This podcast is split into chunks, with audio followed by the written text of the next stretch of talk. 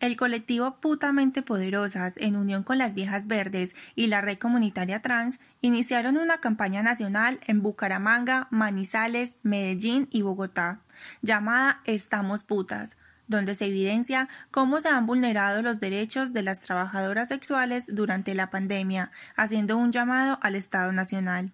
Se presentaron varios derechos de petición en la Procuraduría de Bogotá, en la Alcaldía de Medellín, en Secretaría de Inclusión Social y a la Secretaría de Mujeres, donde algunos de estos ya dieron respuesta. Para hablar de este tema está con nosotros Carolina Sánchez. Ella es la líder del colectivo Putamente Poderosas. Carolina, bienvenida.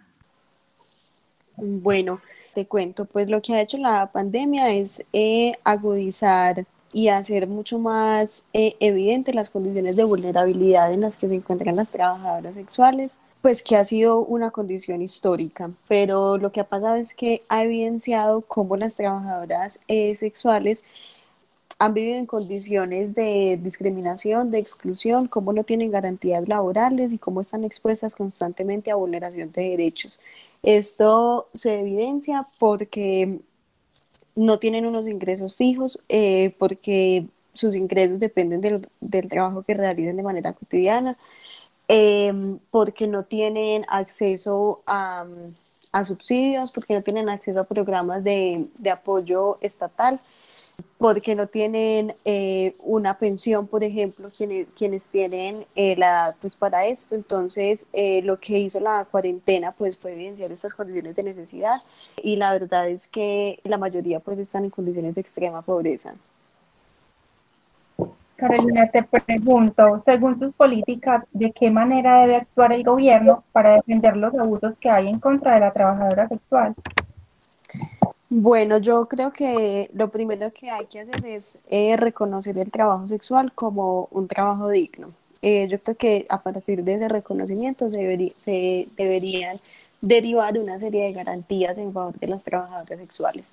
En, Colombia ya el trabajo sexual fue reconocido como un trabajo digno a partir de una sentencia de la Corte Constitucional en el año 2010 sin embargo, esto se queda en el papel y lo que deberían hacer las autoridades públicas, en especial la administración pública, es empezar a implementar programas y proyectos eh, que beneficien a, a este grupo.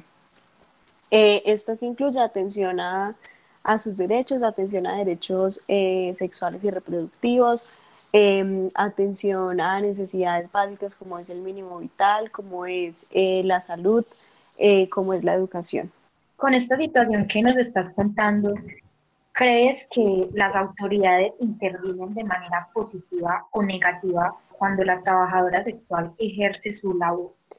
Bueno, pues lo que hemos visto es que, mm, pues se va a hablar de, Medellín. En Medellín em, las autoridades públicas intervienen em, a las personas que ejercen el trabajo sexual a partir del, del programa eh, por mis derechos, equidad e inclusión de la alcaldía de Medellín. Sin embargo, pues este programa es insuficiente, es un programa intermitente que no alcanza a atender a todas las mujeres que ejercen el trabajo sexual.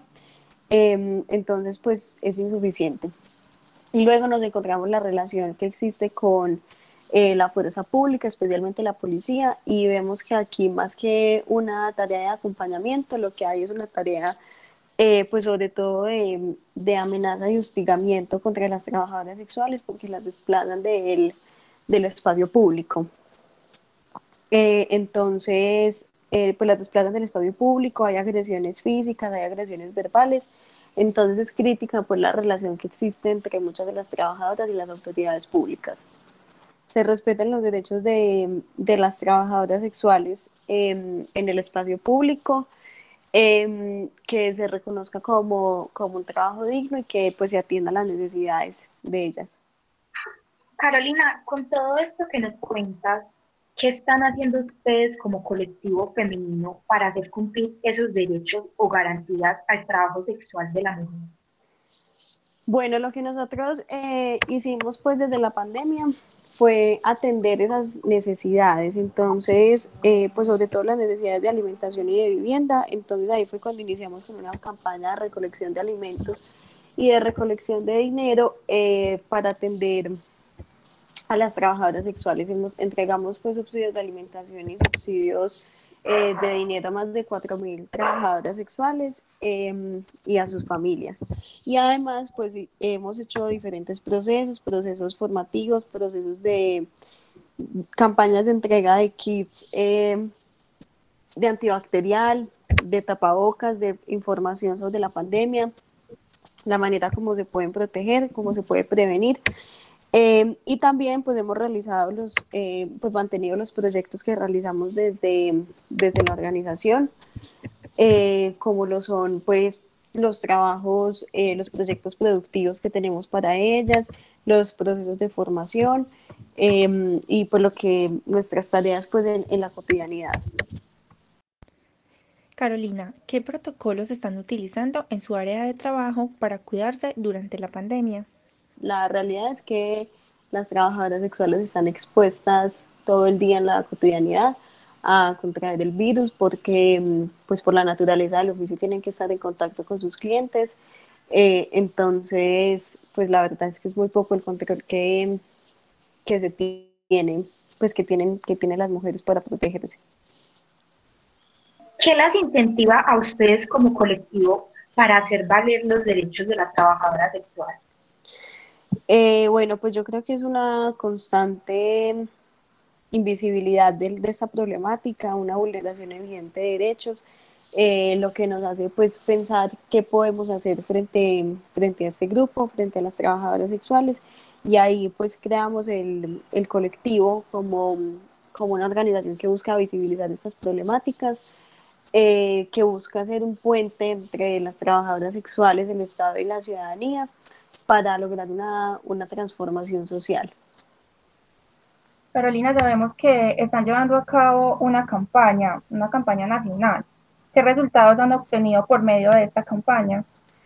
Bueno, esta es la campaña Juntas Somos Más Poderosas. La campaña creo que ha tenido resultados en varios ámbitos.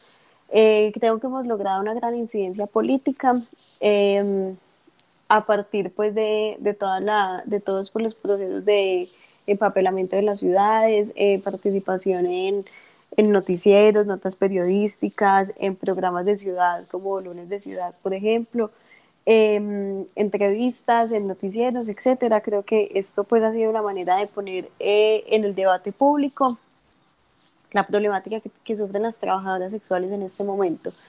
Eh, también pues esto tiene un componente económico y es que hemos logrado recolectar fondos para atender a, a, las, a las trabajadoras sexuales pues con como lo veníamos haciendo hasta este momento. Eh, y esto pues ha tenido una incidencia nacional, no solamente es en Medellín, eh, también es en Bogotá, en Bucaramanga, en Manizales. Entonces, eh, pues es en, en, varias ciudades. Hemos realizado también actividades pues directamente con las trabajadoras sexuales, vinculándolas pues como a, todos estos procesos y hemos mantenido conversaciones con otros colectivos feministas eh, del país que se han sumado pues a esta campaña. Eh, la campaña no solamente es de putamente poderosa, sino que es junto con la red comunitaria trans y junto con las viejas verdes. ¿Cómo hicieron para llegar hasta Bucaramanga y esos otros lugares con otros colectivos de, de, de estas ciudades? Eh, sí, la red comunitaria trans y las viejas verdes em, son de Bogotá, entonces bueno, pues ahí nos expandimos y en las otras ciudades, pues a partir de contactos con, con otras personas que también se han querido sumar a, a la campaña. Queremos saber qué respuestas han recibido ante los derechos de petición que han enviado. Bueno, entonces, eh, como parte de la campaña, también presentamos un derecho de petición a la Alcaldía de Medellín, a la Secretaría de Mujeres y de Inclusión Social, em, indagando sobre la manera como la alcaldía había atendido eh, a las trabajadoras sexuales, no solamente durante la pandemia, sino pues en la vida cotidiana, eh, cuáles eran las cifras que se tenían respecto a las trabajadoras sexuales. Em, y bueno, pues la respuesta que obtuvimos es que no hay un censo, eh, en Medellín no se tiene un censo sobre cuántas personas ejercen el trabajo sexual, solamente se tienen cifras de las personas que hacen parte eh, del proyecto, eh, del programa por mis derechos de equidad e inclusión de la alcaldía de Medellín, que son cerca de 4.000 personas. Eh, pero pues no son 4.000 personas las que ejercen el trabajo sexual, son muchas más. El único programa que tiene la alcaldía eh, para atender a, a, las trabajadoras sexuales es el programa por mis derechos de equidad e inclusión. Y bueno, pues dicen que, que la alcaldía pues respeta el ejercicio de, del trabajo sexual y que lo reconoce como un trabajo digno. Ya sabemos que por parte de la alcaldía o del gobierno no, o de la policía no han recibido como un apoyo, pero sienten que han recibido apoyo de pronto de otras personas, de otra comunidad. Sí, yo creo que se ha evidenciado una solidaridad colectiva, no solamente pues eh, no del Estado, sino de otras organizaciones sociales, eh, de la gente pues eh, del común que se ha sumado pues a nuestro, a nuestro trabajo, de otras marcas, por ejemplo, que han, que, han querido donar parte de sus utilidades al trabajo que nosotros realizamos. Entonces yo creo que sí ha sido un trabajo conjunto. Muy bien, Carolina, te queremos agradecer el día de hoy por acompañarnos y contarnos todos estos procesos que se están llevando a cabo con la campaña nacional Juntas Somos Más Poderosas, donde se puede evidenciar que han logrado una incidencia política y obviamente se ha puesto en el debate público las problemáticas que sufren las trabajadoras sexuales, haciendo reclamos a su vez de sus garantías.